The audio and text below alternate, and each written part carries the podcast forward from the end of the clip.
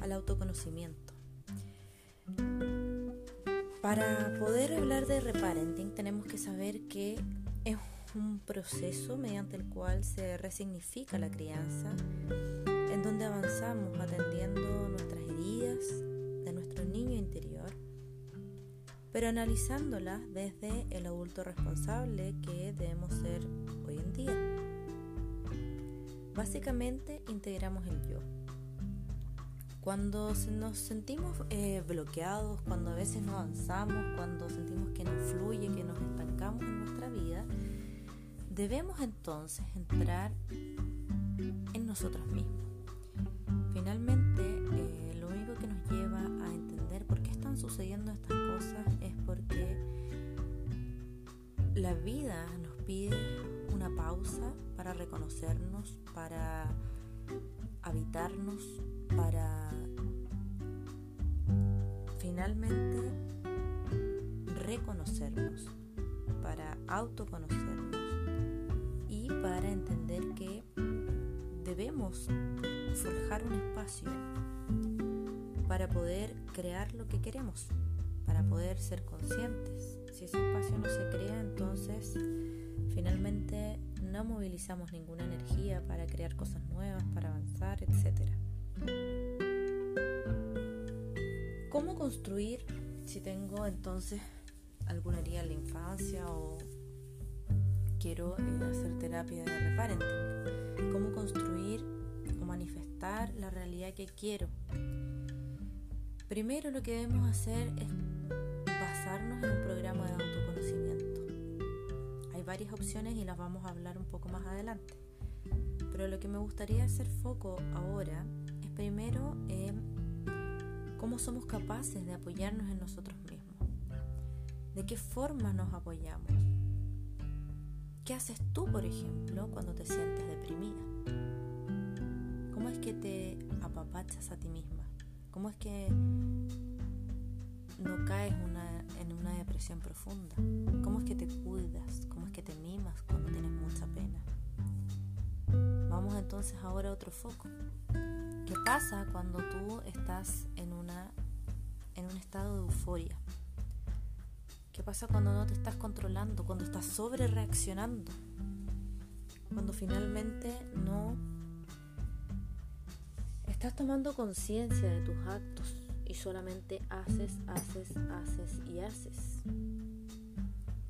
Pero esto no te lleva a ningún lado porque no eres consciente, no estás en coherencia con lo que quieres y Obviamente esto genera, cuando sobre reaccionamos y no respondemos de forma adecuada, problemas, genera problemas.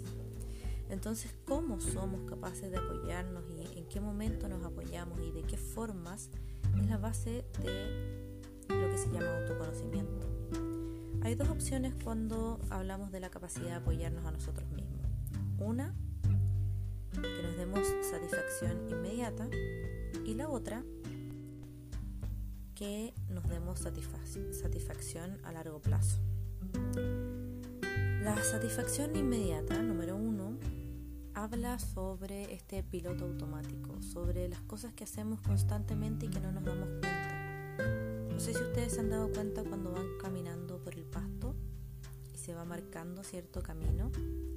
El pasto se aplasta, ¿verdad? Y luego un tiempo se levanta.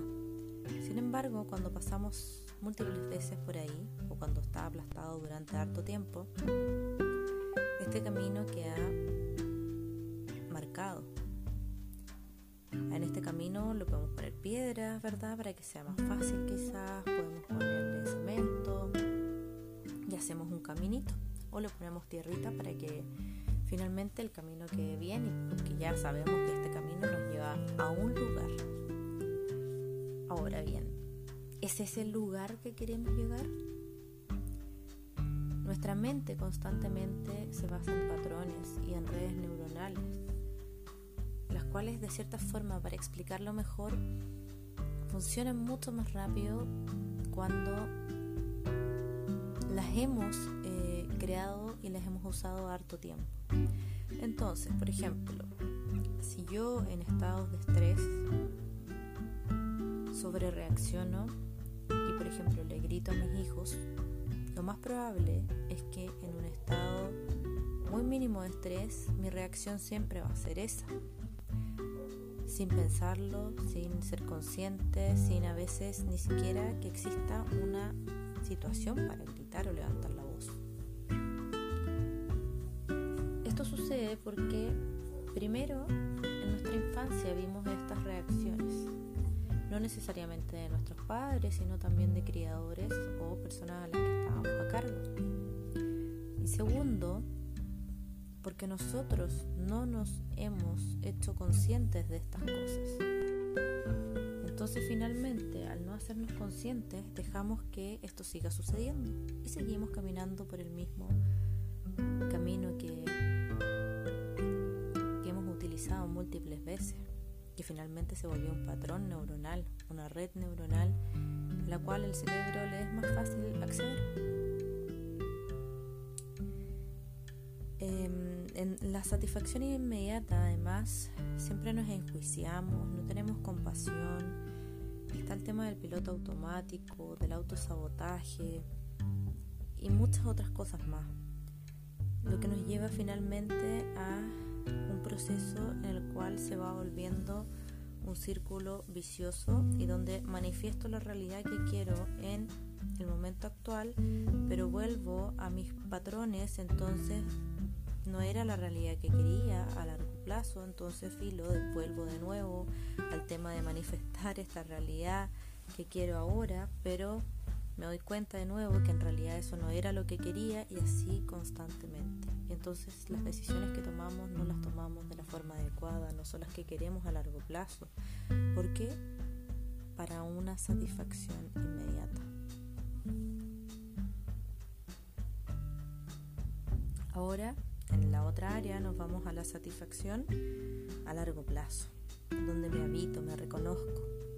Hice un trabajo de autoconocimiento, no me enjuicio, tengo compasión con mis errores, conmigo misma, con mis heridas. Y finalmente, ¿qué pasa con esto?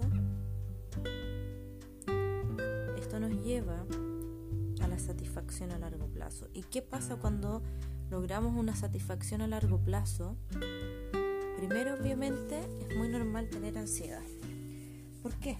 ¿Por qué ansiedad al, al tener esto? Porque nos enfrentamos a cosas diferentes. Por ejemplo, cuando cambiamos el patrón y cuando hacemos terapia de reparenting o terapia del niño interno o vamos a un psicoanálisis que es diferente, em, pasa que nos empezamos a dar cuenta de ciertos patrones y tratamos de cambiarlos. Pero en ese límite existe una frontera que es muy difícil de traspasar en la que muchas veces nos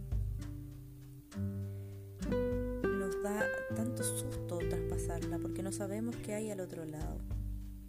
No sabemos qué hay detrás del muro y eso nos crea ansiedad. Es un proceso normal y tenemos que aceptarlo. Sin embargo, cuando traspasamos esa frontera, elimino los patrones de forma consciente e inconsciente.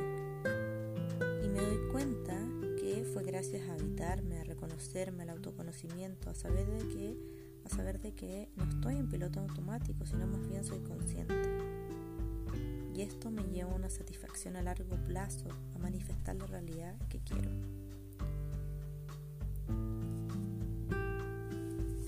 Entonces, para terminar con esta introducción al reparenting, eh, es importante que sepas que no debes abandonarte, que